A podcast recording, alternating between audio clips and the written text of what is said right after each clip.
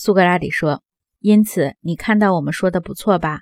构成哲学家天赋的那些品质，本身如果受到坏教育或坏环境的影响，就会成为某种背离哲学研究的原因，跟所谓的美观、富裕以及所有这类的生活福利一样。”阿德曼托斯说：“说得对。”苏格拉底说：“我的好朋友，适合于最善学问的最佳天赋，我们说过。”它在任何情况下都是很难得的，其灭亡的道理就是这样。也就说这么多。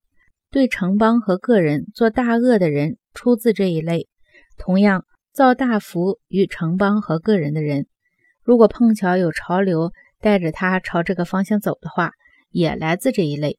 反之，天赋平庸的人，无论对城邦还是对个人，都是做不出什么大事来的。阿德曼托斯说：“绝对正确。”苏格拉底说：“那些最配得上哲学的人，就这么背弃了哲学，使他孤独凄凉。他们自己也因而过着不合适的、不真实的生活。与此同时，那些配不上的追求者，看到哲学没有亲人的保护，趁虚而入，玷污了他，使他蒙受了如你所指出的他的反对者加给他的那些恶名，说他的配偶有些是一无用处的。”多数是应对许多罪恶负责的，阿德曼托斯说：“是的，这些话的确有人说过。”